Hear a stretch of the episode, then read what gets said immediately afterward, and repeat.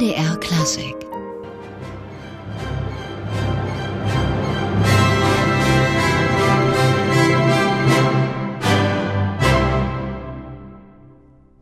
furioses Finale aus den sinfonischen Variationen von Antonin Dvorak mit Marin Alsop am Pult ihres Baltimore Symphony Orchestra. In der vergangenen Woche war Marin Alsop im Gewandhaus zu Gast. Die amerikanische Dirigentin hat das Gewandhausorchester ganz schön gefordert mit einem amerikanischen Programm und am Sonnabend hat sie dann noch sehr erfolgreich ein Benefizkonzert dirigiert zugunsten der Aktion Leipzig hilft Kindern.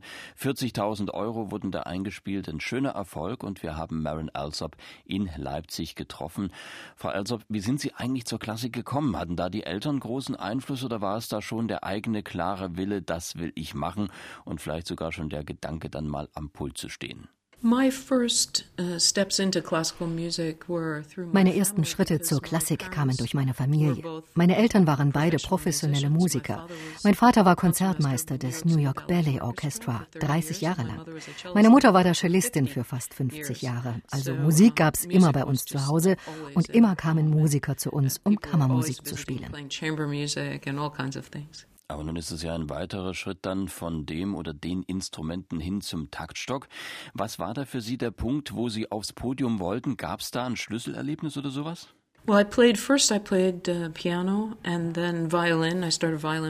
Zuerst habe ich Klavier gespielt und dann mit sechs uh, Geiger angefangen. Später habe ich dann im Orchester gespielt. Das habe ich geliebt. Und mein Vater nahm mich dann mal mit zu den Young People's Concerts. Und da gab es einen Dirigenten, der war so begeistert und enthusiastisch und er drehte sich rum und sprach mit uns. Es war Leonard Bernstein. Und das war meine Inspiration. Das war der Tag, von dem an ich Dirigentin werden wollte. Ja, und zu diesem Leonard Bernstein, da hatten Sie dann später auch eine sehr enge künstlerische Beziehung. Ja, ich bin quasi mit ihm aufgewachsen. Er war mein Vorbild und mein Held. Und dann, fantastischerweise, wurde ich auch noch seine Studentin. Das war eine sehr enge Beziehung und da wurde ein Traum wahr. Sie haben da einen Helden und wenn Sie ihn dann kennenlernen, übertrifft er noch Ihre Erwartungen. Bernstein war größer, als ich es mir vorstellen konnte. Und als Sie anfingen zu studieren, Frau Alsop, in den späten 80er Jahren des letzten Jahrhunderts, da war es noch ungewöhnlich, als Frau diese Richtung einzuschlagen. Das war noch eine absolute Seltenheit. Wie haben Sie diese Zeit damals erlebt?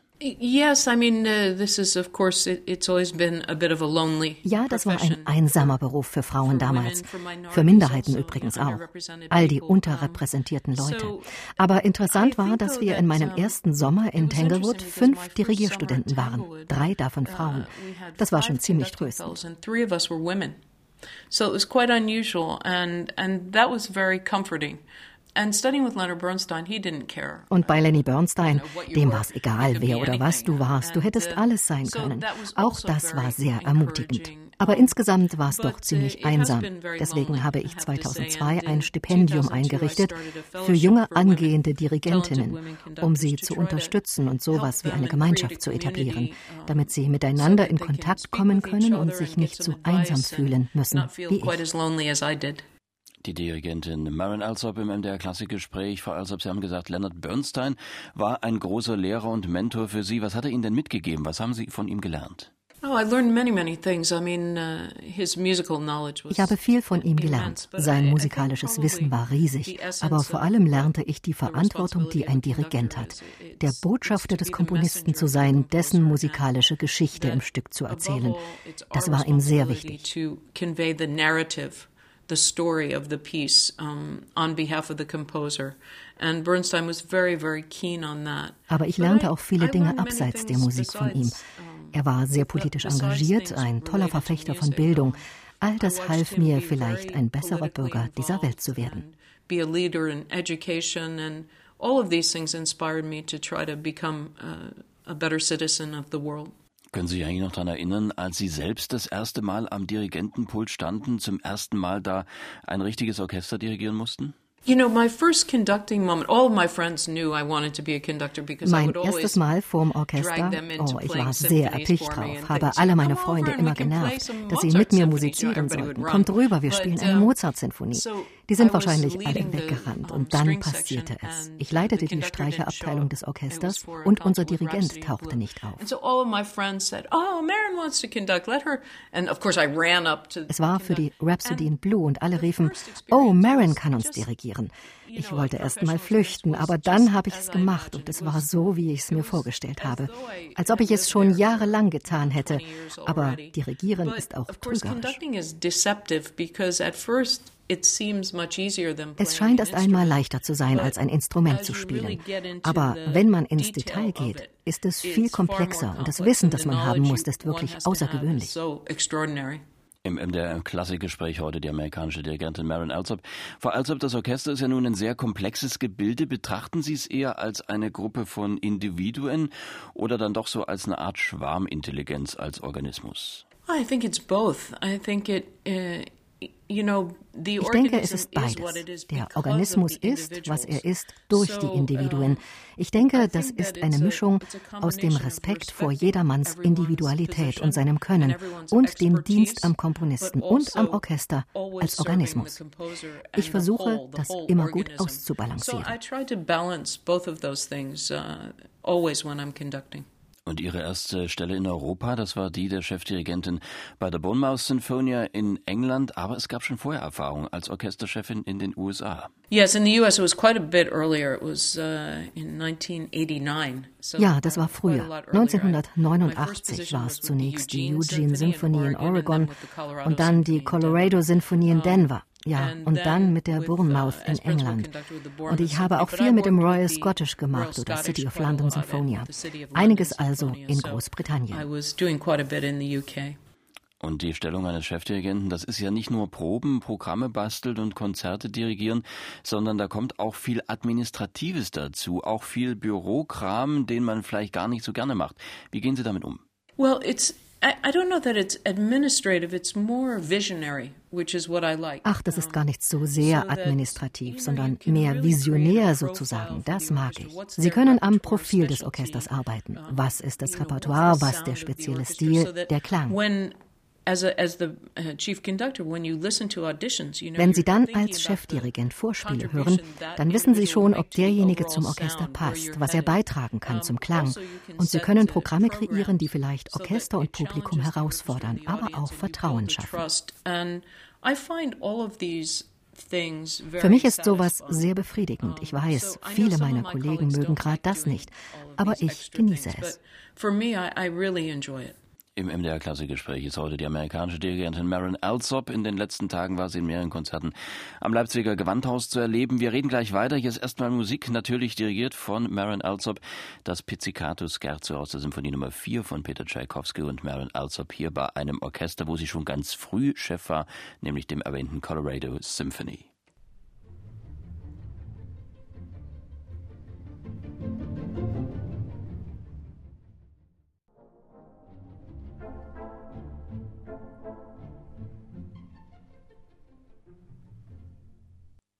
Das Pizzicato Scherzo aus der Symphonie Nummer 4 von Peter Tchaikovsky und Maren Alsop hier am Pult des Colorado Symphony Orchestra. Und Maren Alsop ist heute bei uns im MDR Klassikgespräch, die amerikanische Dirigentin. Frau Alsop, wir hatten über die Position als Chefdirigentin gesprochen, die Sie ja schon bei verschiedenen Orchestern eingenommen haben und dass sie Ihnen eigentlich auch Spaß macht, trotz der dranhängenden Verwaltungsaufgaben, die man ja da auch immer hat. Ist es aber nicht auch etwas, das einen in der persönlichen Freiheit dann auch einschränkt? Man kann ja nicht mehr alles machen machen, was man will, also Reisen, Gastkonzerte, da geht eigentlich vieles nicht mehr. I mean, but it's uh, it's it's like saying, you know, we we would like you to uh, be the head of uh, ja, das ist ein bisschen wie wenn Sie der Chef einer großen Firma wie Google sind. Klar gibt es da administrative Dinge. Das gehört zur Verantwortung. Man kann da nicht in den Wolken leben irgendwie. Das ist nur Teil dieses Maestro-Mythos. I think in the clouds and and do this kind of thing, which of course is part of this maestro myth, um, uh, and uh, perhaps some people. Uh, es gibt zwar manche, die das so leben und das funktioniert auch, aber die meisten Organisationen brauchen eine echte Führung. Das ist oft das Pflaster auf dem Weg in eine vernünftige Zukunft.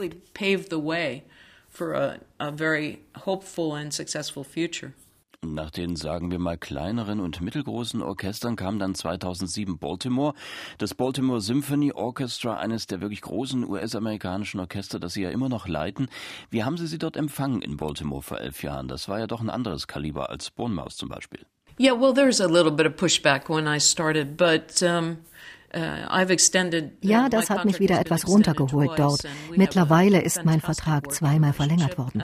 Ich habe ein tolles berufliches und persönliches Verhältnis zu den Musikern. Ich liebe das Orchester. Ich bin sehr stolz auf das Niveau und die Leidenschaft, die sie mitbringen. Es ist toll, dort zu sein.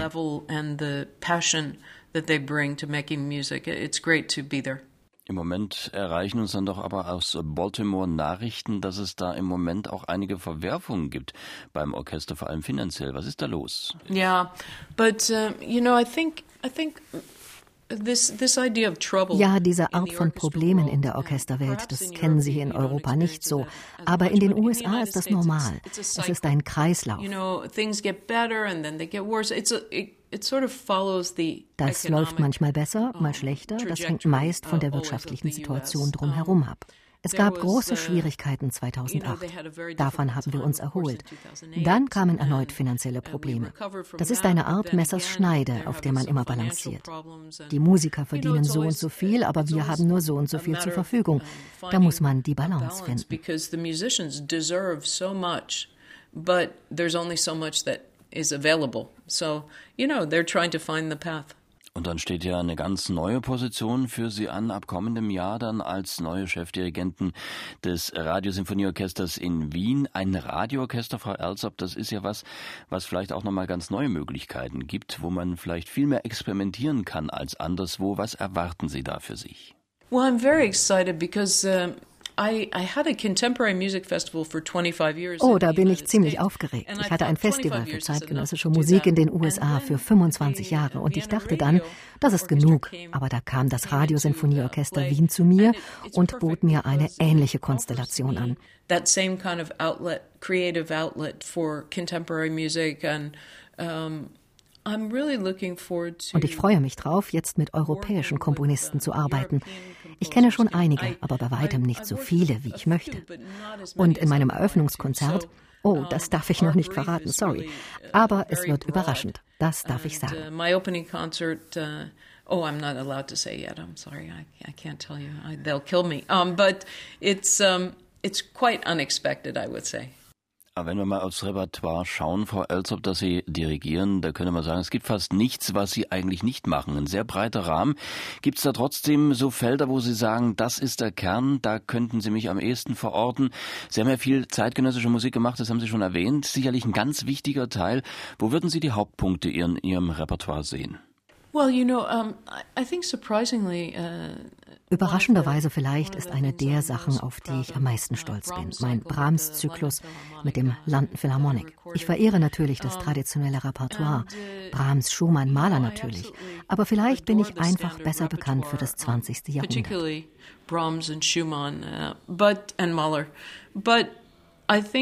uh, 20th century um, repertoire. That said, um, und dann habe ich öfter mal die tolle Gelegenheit, mit dem Orchestra of the Age of Enlightenment zu arbeiten. Das gibt auch nochmal eine ganz andere Dimension für meine Arbeit. Die Arbeit mit historischen Instrumenten und historischer Aufführungspraxis, was nehmen Sie sich da mit für andere Projekte, vielleicht auch gerade für die neue Musik? Well, you know, I think das Wichtigste für mich, wenn ich mit historischen Instrumenten arbeite, ist über die musikalischen Linien zu sprechen, die Architektur der Musik. Und das ist auch wichtig für die zeitgenössische Musik. Man vergisst gern, dass es auch da Linien gibt, Architektur und Qualität des Klanges. Und ich denke, das ist wichtig für das ganze Repertoire, das wir machen. Die Klangwelt dieses Komponisten zu finden, dieses Werkes und den Zugang dazu epic and really commit to it.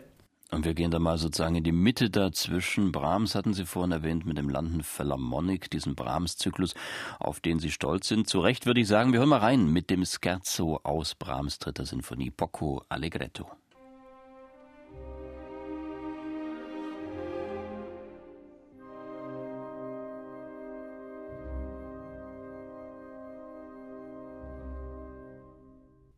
Marin Alsop dirigierte. Das London Philharmonic Orchestra gehört haben wir das Poco Allegretto, den dritten Satz aus der Sinfonie Nummer 3 von Johannes Brahms, Teil eines großen Brahms-Zyklus, den Marin Alsop 2005 mit den London Philharmonic eingespielt hat. Und Marin Alsop heute bei uns im MDR Klassikgespräch. Frau Alsop, wir hatten vorhin gesprochen über zeitgenössische Musik. Das ist immer so ein bisschen schwierig dann mit der Definition. Vieles von dem, was wir heute noch als zeitgenössische Musik bezeichnen, das ist ja durchaus schon 50 Jahre alt oder älter. Wie definieren Sie es für sich selbst? There, there are so many people es gibt im Moment viele Leute, die Musik schreiben, so viele gute Komponisten auch. Ich würde nicht sagen, dass es da eine Schule gibt oder eine Nationalität, der ich mich besonders zugeneigt fühle. Ich denke, zeitgenössische Musik ist, was maximal in der jüngeren Vergangenheit entstanden ist, nicht vor 50 Jahren. In the immediate past, you know, recently, not 50 years ago. Um, but that said, of course, there's, there's ja, es gibt da Musik, zu der man eher Zugang findet als zu anderer. Mir geht es da ein bisschen wie Duke Ellington, der sagte, es gäbe nur gute und schlechte Musik. Ich hatte mit Musik zu tun, die leicht zu verstehen war und solcher, die herausforderte. Für mich ist es immer wichtig, uh, was will der Komponist erzählen, die Absicht und die Botschaft, die er vermitteln will. and some that's very, very challenging listening. But to me, it's all about the narrative and the intent of the composer and the message that they're trying to get across. Das wollte ich gerade fragen. Was sind denn da die Qualitätsaspekte, vor allem auch bei neuerer Musik? Da kann man es ja oft gar nicht so festmachen. I think it has to be um, a, a very da braucht man einen besonderen Blick drauf. Für mich ist das nicht einfach nur das Erzählen einer Geschichte. Da muss auch eine Moral drinstecken, ein Grund, warum sie erzählt wird. Es gibt eine Menge Komponisten, mit denen ich arbeite. James Macmillan, Brett Dean oder Christopher Rouse. Das sind sehr unterschiedliche Klangwelten, aber jeder von ihnen hat seine Handschrift, seine eigene Stimme, ganz unterschiedlich. But each of them has a a signature and a vocabulary and a voice that's very distinctive. Ich könnte ein Chris Rouse Stück hören und wüsste sofort, dass es von ihm ist, weil ich ihn quasi fühlen kann und seinen Blick auf die Dinge. Frau Alsop, Sie haben am Gewandhaus ein amerikanisch-französisches Programm gemacht mit Copeland, Ravel und Bernstein. Was war die Idee dahinter? Well, this is a this is really a program I think that das war ein Programm, das das Geschichtenerzählen feiert, gerade auch die American Story. Daphnis gehört da nicht wirklich mit dazu, aber Appalachian Spring von Copeland, das an dieser Landschaftsmusik das alte Amerika mit seiner Musik und Folklore impliziert.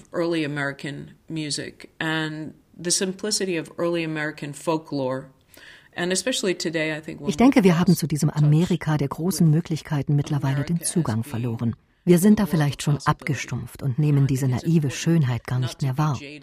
Und in Appalachian Spring haben auch die Musiker schöne Gelegenheit zu glänzen. In Appalachian Spring also gives the uh, individual instrumentalists um, a wonderful opportunity to shine. Und Ravels Klavierkonzert steht ja im Kontext mit dem amerikanischen Jazz. Ravel, Debussy, all diese Musiker waren bei der Geburt des Jazz dabei. Und man hört, wie sie das reflektieren in ihrer Musik. Und Lenny Bernstein steht ja wie kein anderer für amerikanische Musik und versuchte in den Chichester-Psalmen diesen Schmelztiegel Amerika zu zeigen. Auch die Prinzipien von Toleranz und Respekt. Das ist sehr offensichtlich.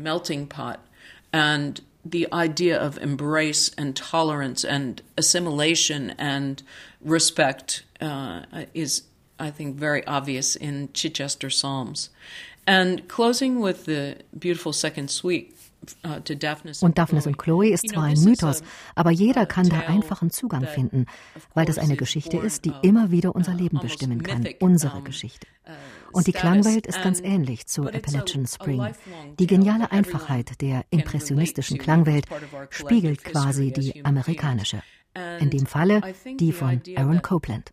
That it's also has a similar sound world to Appalachian Spring. You know, there's a there's a simplicity about um, the Impressionist sound world that to me really mirrors the American sound world. And of course, many composers uh, wanted to simulate that. Aaron Copland, as a matter of fact. Und die Chichester Psalms von Leonard Bernstein, die ja so einen zentralen Platz im Programm auch eingenommen haben, die haben sie ja auch im Benefizkonzert am Sonnabend gegeben. Und hier hören wir sie mit der Bournemouth Symphony und dem Bournemouth Chorus eingespielt. Hier ist daraus der erste Teil, Psalm 108.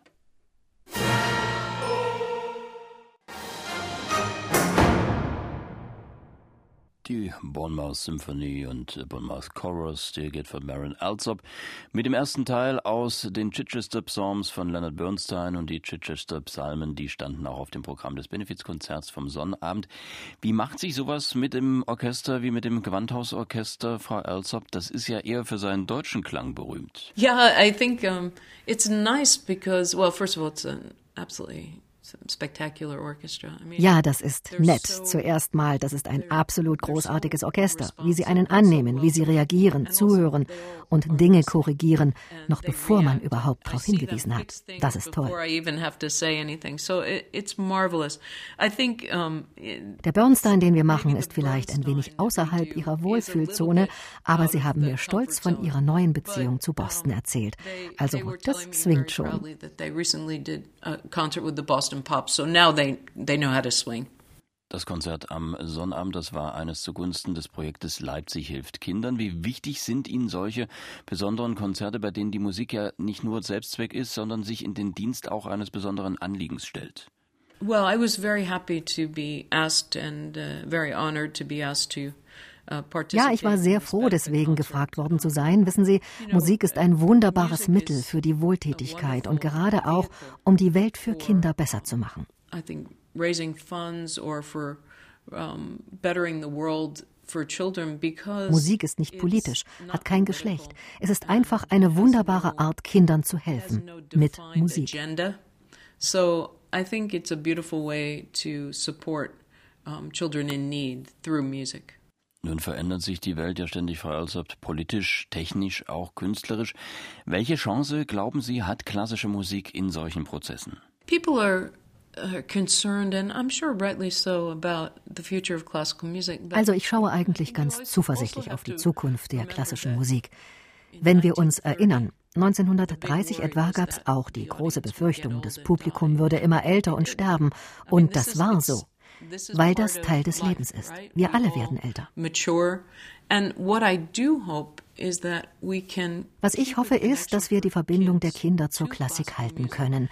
Wenn Kinder da in Kontakt gekommen sind, dann finden sie oft später wieder zurück, erinnern sich an das, was sie aus ihrer Kindheit mit sich tragen. Das ist wie guter Wein, der muss reifen. Dann entwickelt sich das Verständnis und die Wertschätzung für diese Dinge. A real understanding and appreciation for these things. But aber wir sollten darüber nachdenken, wie wir Konzerte präsentieren, wie wir jungen Leuten erlauben, mit klassischer Musik zu experimentieren, so dass es für sie passt. Nun sind Sie ja selbst sowas vor also wie eine Kosmopolitin. Sie reisen viel in der ganzen Welt umher. In absehbarer Zeit kommen die Aufgaben dann beiderseits des Atlantiks. Nichtsdestotrotz, obwohl wir immer schneller überall sein können auf dieser Welt, scheint sich die Welt an sich wieder so ein bisschen voneinander zu entfernen. Grenzen werden insgesamt wieder wichtiger. Wie erleben Sie das als Künstlerin? I think it's a very, um, for me, it's a very sad das ist für mich eine sehr traurige und oft deprimierende Sache. Aber diesen Gefühlen nachzugeben, würde mich lähmen. Ich werde da lieber aktiv, investiere, zum Beispiel in Programme, die vor allem für junge Menschen einen Nutzen haben. Ein bisschen wie mein Mentor Leonard Bernstein. Und wenn ich das tue, dann bin ich wieder Teil einer hoffnungsvolleren Zukunft. Programs that better young people's lives, especially, uh, you know, and little bit modeled after my teacher, um, Bernstein. And by doing that, I feel at least that I'm part of a brighter future rather than just getting mired in Das ist besser, als in der Unzufriedenheit zu verharren mit dem, was da gerade stattfindet. Wir können unseren Kopf nicht in den Sand stecken. Irgendwann hat der Sand uns zugeschüttet. Stattdessen sollten wir aufstehen und was tun. Kommen wir zum Schluss noch zu einem erfreulicheren Thema, Frau Alsop. Nun geht ja der Weihnachtsstress los. Es sind die letzten Wochen des Jahres. Wie werden Sie die denn verbringen? It's so marvelous to be in Leipzig during this. They have all the Christmas market. I Oh, es ist so toll, hier in Leipzig zu sein. Jeden Abend gehe ich über den schönen Weihnachtsmarkt, trinke ein bisschen Glühwein und versuche mein bisschen Deutsch zu verbessern mit den Leuten dort. Und jedermann ist so freundlich und wir haben so viel Spaß. Da kommt man richtig in Weihnachtsstimmung. Ich muss noch ein bisschen reisen, nächste Woche zum LSO nach London, dann nach Sao Paulo. Aber dann kommt uh, Weihnachten mit der Familie. Da freue ich mich drauf. Im MDR Klassikgespräch heute die Dirigentin und Chefin des Baltimore Symphony Orchestra, Maren Alsop. MDR Klassik